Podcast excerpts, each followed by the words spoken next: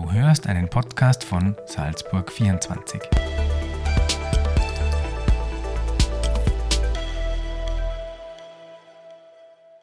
Herzlich willkommen, liebe Salzburg 24 Hörerinnen und Hörer, zu einer neuen Astro-Talk-Folge. Mein Name ist Katrin Krischbler und dafür ist heute unsere Astrologin Daniela Ruschka wieder bei uns. Herzlich willkommen, liebe Daniela. Vielen lieben Dank, Katrin. Und wir schauen uns heute einmal an, wie denn so die Sterne zum Valentinstag stehen. Lange dauert es ja nimmer. Ähm, Daniela, was äh, kommt denn da auf uns zu? Ja, also dieses Mal oder dieser Valentinstag, würde ich sagen, ist ja beinahe schon kitschig, denn wir haben ähm, die allerschönsten Konstellationen betreffend der Liebe wirklich genau zum Valentinstag. Denn ähm, ja, man sagt auch ein bisschen, das ist der Hollywood-Liebesfilm-Transit. Ähm, der ist ist Venus in Kombination zu Neptun. Und wenn sich diese beiden Planeten treffen oder sich ein Stelldich eingeben, was ihm genau zum Valentinstag passiert, dann dürfen wir uns über ganz, ganz schöne romantische Stunden freuen. Mhm.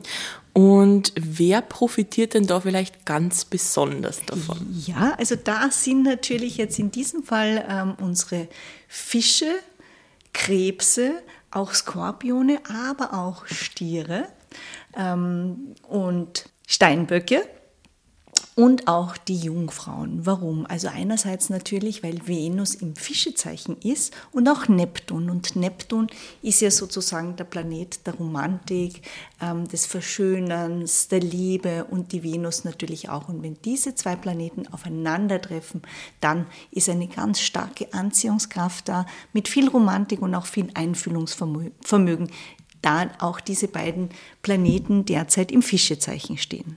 Mhm.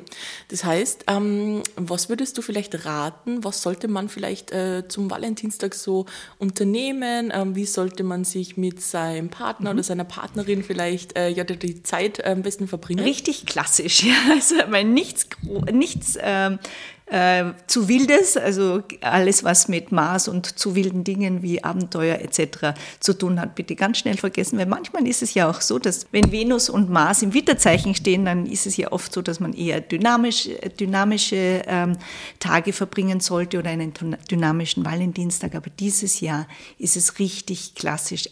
Entweder ein schönes Essen, ein romantisches Date, ein, ja, einfach Zeit miteinander verbringen, ähm, sich einfach was Schönes Schönes gönnen, wirklich mit Blumen, Düften etc., wie man eigentlich den Valentinstag kennt, so sollte man sich den Tag auch gestalten. Und die Tage natürlich um den Valentinstag, denn es geht wirklich hier auch die Tage davor und die Tage danach. Mhm, genau, das wäre nämlich jetzt auch meine Frage mhm. gewesen. Wie schaut es denn jetzt in den Tagen vorm Valentinstag nur aus? Was gibt es denn da für Also man könnte sich auch schon sehr über dieses Wochenende freuen. Also wer vielleicht hier schon einmal eine romantische Reise planen möchte, wäre auch ganz, ganz gut.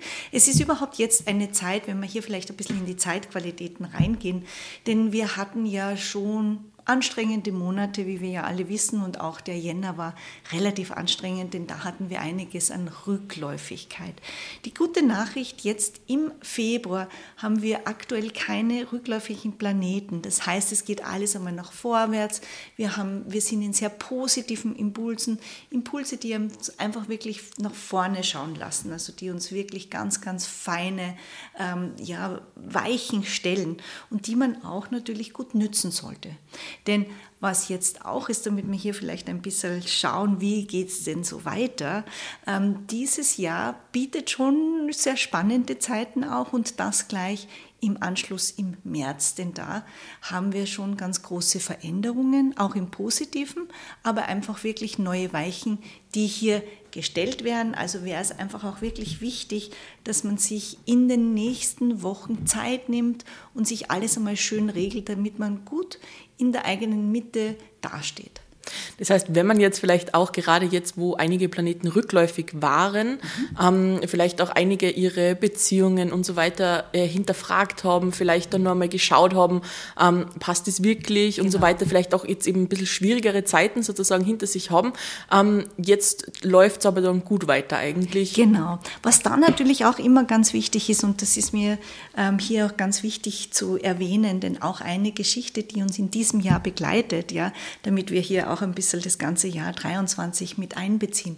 Wir haben ja heuer eine sehr spannende Lilith-Konstellation. Lilith, um das ein kleines bisschen auch zu erklären, ist ja nicht wirklich ein Planet, sondern die Lilith ist ein Schnittpunkt, der uns aber auch sehr beeinflusst. Gerade ähm, in der Astrologie ist er oft ein Auslösungspunkt. Also wenn die Lilith mit ins Spiel kommt, passiert oft sehr viel und er ist sozusagen auch weibliche Energie und der ist seit Januar und bis in den Oktober hinein in dem Löwezeichen. Und was hier sehr spannend ist, bei Löwe geht es ja einfach auch um einen selbst.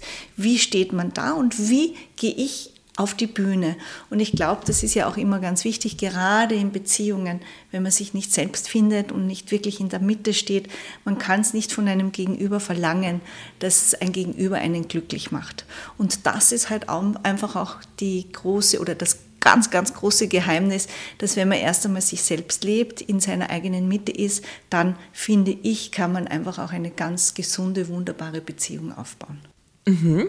Und liebestechnisch, wie schaut es denn heuer so generell dann aus? Also gibt es da nur irgendwelche äh, Besonderheiten? Welche Themen kommen da so auf die Liebenden zu? Ja, Katrin, absolut. Wir haben heuer eine ganz, ganz spannende Konstellation, wie eben schon erwähnt, ähm, dass wir ja die Lilith im Löwezeichen haben und was jetzt noch dazu kommt, und das ist wirklich spannend, wir haben von Juni bis einschließlich Oktober auch Venus im Löwezeichen. Warum ist die dieses Mal so lange im Löwezeichen? Normalerweise bleibt die Venus so vier bis fünf Wochen in einem Zeichen und dann wechselt sie.